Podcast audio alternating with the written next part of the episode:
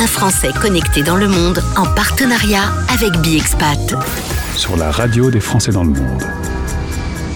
Venez avec moi, direction Cologne. On part en Allemagne dans le cadre de notre partenariat avec BiExpat. J'ai eu l'occasion de rencontrer Cécile Solar, qui est avec moi sous le soleil de Cologne. Bonjour. Bonjour, bonjour Gauthier. Oui, exceptionnellement, aujourd'hui il fait beau. Hop, ça c'est un petit cadeau pour, euh, pour le temps de Cologne. Moi, la dernière fois que je suis allé, en effet, il faisait très très gris. Hein. C'était un peu fort gris. La cathédrale était belle, un peu sale aussi. Hein, si tu peux demander au service de la ville de, de donner un petit coup de chiffon. oui, mais les colonnés disent aussi, parce qu'ils nettoient régulièrement la pierre, hein, c'est comme euh, avant Notre-Dame et tout, ils disent si un jour elle est entièrement propre, ça veut dire que c'est la fin du monde. Ah ouais, d'accord. Bon. Question de voir les choses du bon côté. Donc peut-être c'est mieux qu'il la laisse un peu sale. tu es originaire de Nice, deux salles, deux ambiances. Hein. Nice-Cologne, euh, tu nais là-bas, tu fais tes études dans le domaine de la communication et de la culture. Tu vas d'ailleurs dans la suite euh, de ton parcours travailler à la ville de Nice, chargé de communication, attaché de presse, tu t'occupes de la vie étudiante et des nouvelles technologies, tu deviens même fonctionnaire territorial. Si toutes les choses s'étaient passées de façon classique, tu seras encore aujourd'hui euh, à la ville de Nice. Oui, il y a de fortes chances, ouais. Mais voilà, l'amour va changer sans doute un peu les choses. Ton futur conjoint, tu le rencontres à Nice pendant le bac. Donc, euh, si je peux me permettre, ça fait quand même du coup quelques années. Euh, mais lui bossait à Bordeaux et Paris. Vous ne vous voyez pas la semaine. Vous ne vous voyez que le week-end. Au bout de quelques années, vous vous dites, bon, faudrait peut-être bien qu'on vive une bonne fois ensemble. Ton conjoint postule à un poste à l'Agence européenne de la sécurité aérienne. Pas de nouvelles. Bon, une année se passe, et puis subitement vous recevez un email lui proposant de prendre ce poste. C'était juste avant un départ en vacances. Résultat, pendant toutes vos vacances, vous vous êtes posé la question de savoir est-ce qu'on part à Cologne? Oui, tout à fait. C'était les vacances les plus stressantes. Elle n'avait rien de reposant. Sous le soleil de Crète, euh, c'était mille et une questions euh, qui trottaient dans nos têtes. Toi, tu avais une inquiétude, c'était de savoir est-ce que si ça se passait pas bien à Cologne et que tu avais besoin de rentrer à Nice, est-ce que tu rentrerais facilement et rapidement? La, la réponse était oui d'ailleurs, il y avait un vol. Hein oui, ouais, c'était un de mes premiers critères, euh, voilà, à l'époque. Alors, je suis un peu curieux, mais euh, quand on te dit comme ça, bon, ben, on a la possibilité euh, de partir à Cologne, on, fait quoi techniquement? On regarde sur Google comment c'est Cologne, on questionne des gens? Oui, alors quand même, l'agence prépare bien un peu les choses. Hein. Ils envoient un, gros document avec tout ce qui existe, euh, qu'est-ce qui est fait vraiment côté international, les écoles, etc.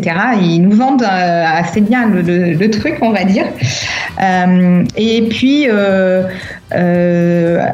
à, cette époque-là, je n'étais pas trop réseaux sociaux, mais on a on a regardé un peu. Enfin, mon mari en fait, il a regardé s'il y avait déjà des gens qui connaissaient de son milieu professionnel déjà, hein, de l'aéronautique. Donc euh, oui, il y avait deux personnes qui avaient déjà eu des contacts. Donc il on les a contactés. Et voilà, c'est comme ça que ça s'est passé. Hein. Tu parlais pas allemand Tu n'avais pas fait allemand à l'école? Non, ouais, c'était euh, là déjà le gros choc. Alors justement, c'était il y a 17 ans, tu t'installes dans cette ville d'un million d'habitants, très internationale, tu aimes sa qualité de vie, euh, mais euh, bah, c'est quand même un autre pays, hein, on est voisins, mais on parle une autre langue, les cultures sont quand même assez radicalement différentes. Tu te souviens de, de tes premières semaines, de tes premiers mois à Cologne? Oui, euh, alors au-delà des, bah, de la difficulté de me faire comprendre, de la frustration, euh, des fois, euh, j'ai un exemple très bête. Donc, on part quand même, on part en quelques semaines après notre notre arrivée euh, à Berlin, il faisait froid et euh, j'avais envie d'un chocolat chaud. Et je demande, euh, alors moi je prenais des cours d'allemand intensifs à cette époque-là, mon mari pas encore. Et j'ai dit, bah, j'ai froid, je voudrais un chocolat chaud.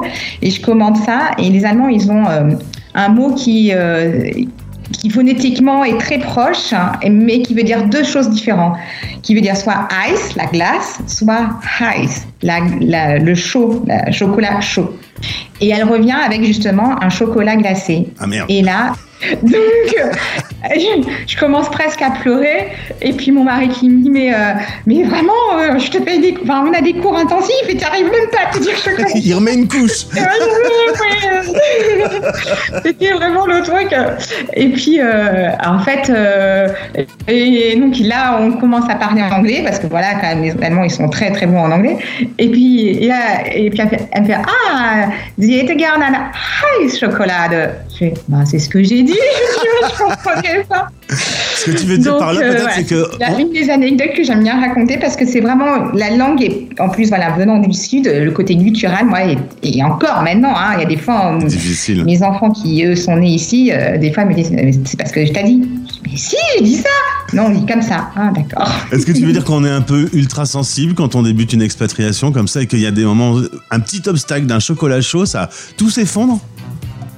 Oui, je pense que ben on est euh, hypersensible, tout euh, tout prend des mesures euh, et démesuré. Voilà, tout est démesuré. C'est ça, des fois, parce qu'on pense qu'on vit dans un, en Europe, on a des frontières communes, il n'y a pas un choc culturel. Mais ça, c'est un exemple, mais il y en a plein d'autres de différences. L'adaptation, la, la, place de la femme aussi est très différente. quand on est, devient mère aussi, enfin, c'est au fur et à mesure, on, fait des découvertes. Alors, euh, en effet, deux enfants vont naître en Allemagne. Alors, ils sont, euh, selon eux, européens, donc ils sont français. Il n'y avait pas le droit du sol à l'époque, donc du coup, ils, ne sont que français. Vous pourriez demander la nationalité s'ils ont besoin de travailler euh, dans, des, dans des postes qui le nécessiteraient, mais en attendant, ils sont dans l'école, dans un système anglais. Ils parlent aussi espagnol, donc ils se considèrent européens. Oui. Ils, ont, ils ont jamais connu la vie en France. Non, seulement les vacances. Toi, tu euh, vas d'abord prioritairement t'occuper euh, d'apprendre l'allemand, euh, t'occuper de tes enfants, et tout ça fait qu'au bout de quelques années, bah, tu as la sensation d'avoir perdu ton identité, tu m'as dit. C'est un terme assez fort.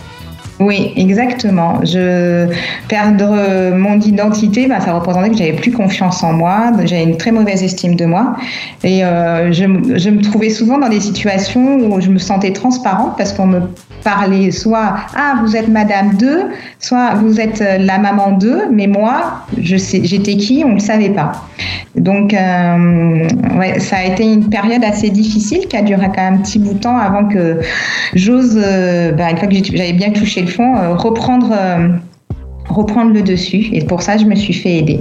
Alors aujourd'hui, tu es euh, coach spécialisé dans les conjoints suiveurs. Ce rôle de conjoint suiveur, on l'a déjà dit souvent sur la radio des Français dans le monde, c'est un, rôle qui est terrible. Euh, terrible peut-être pas le mot que j'emploierais, je dirais, il est euh, polyfacette.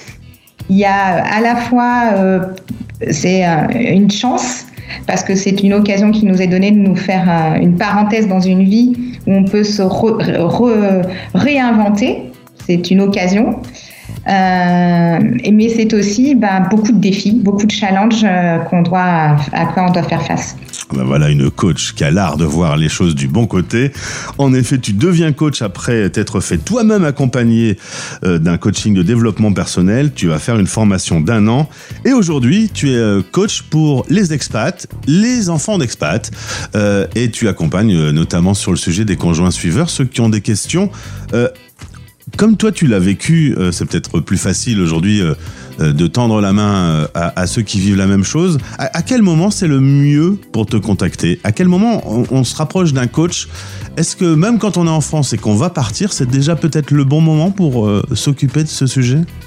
Oui, ben, en fait, il y a à la fois il y a trois étapes. Soit avant le départ, euh, parce que ben, on connaît tout ça, il y a le stress, la préparation logistique, etc. Et il faut ben, quand même euh, peut-être penser à soi et, penser à l'arrivée pour que ça soit le plus serein possible. Euh, J'aime attirer l'attention que si euh, le conjoint, enfin les, parents euh, sont plus apaisés, connaissent leurs ressources, connaissent déjà pas mal de choses de préparation, etc., tout l'entourage sera aussi plus apaisé, ça aide. Euh, après, il y a aussi pendant, parce que bah, pendant, une fois que justement la phase découverte, euh, choses se se sont mises en place, il y a vraiment toute l'utilité de, se poser la question euh, en tant que conjoint suiveur. Et moi, qu'est-ce que je fais de ce temps qu'on m'offre dans l'expatriation? Et trouver donc son projet personnel qui peut être euh, aussi bien euh, ben, trouver un job sur place, euh, faire du bénévolat, reprendre des études. Tout est possible à la condition que ce soit vraiment un, choix conscient, décidé et que ce ne soit pas un choix subi. On peut aussi, voilà, comme moi j'ai fait hein, pendant quelques années, être, décider d'être mère au foyer, et c'est très bien si c'est vraiment voilà le choix désiré de faire la ouais, un choix. Et puis il y a le retour, on l'oublie parfois, mais le retour aussi c'est très important à préparer parce que ben on a changé, notre pays a changé.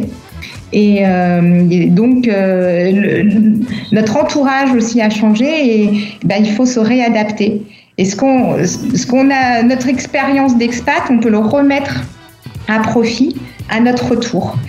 Donc justement, s'appuyer à la fois euh, sur tout ce qu'on a, nos nouvelles compétences, euh, euh, notre nouvelle façon de voir les choses ici. Et ça, bah, c'est aussi important, je pense. Alors j'ai deux questions à la coach. je rappelle que ton entreprise s'appelle Dessine ta vie. J'ai deux questions. Est-ce que partir en Asie, en Afrique ou au, pays d'Amérique, on, a les mêmes problématiques? Alors, euh, sur un plan euh, interculturel, évidemment, non, parce qu'il y a des différences, il y a le choc culturel qui va se produire. Mais euh, en fait, partir, à, peu importe la destination, c'est une remise en question de soi. Donc, oui, les problématiques et les phases vont être les mêmes. Et deuxième question, Cécile, est-ce que si on part une fois, deux fois, trois fois ou dix fois, les problématiques reviennent à chaque fois? Bah, si on n'a pas travaillé euh, à sa première expatriation justement à s'appuyer sur ses forces, connaître ses talents, euh, savoir euh, vraiment où on, peut sur, nos ressources, oui, bah on va possiblement reproduire un même schéma. Euh, et puis toujours intéressant parce que c'est aussi à différents chapitres de sa vie. Hein. Quand on parle une première fois peut-être sans enfants, après avec des enfants, ou euh, retour des enfants dans notre pays d'origine, et nous on suit. C'est des, des, des, chapitres de vie différents et des questionnements euh, qui sont donc euh, aussi différents.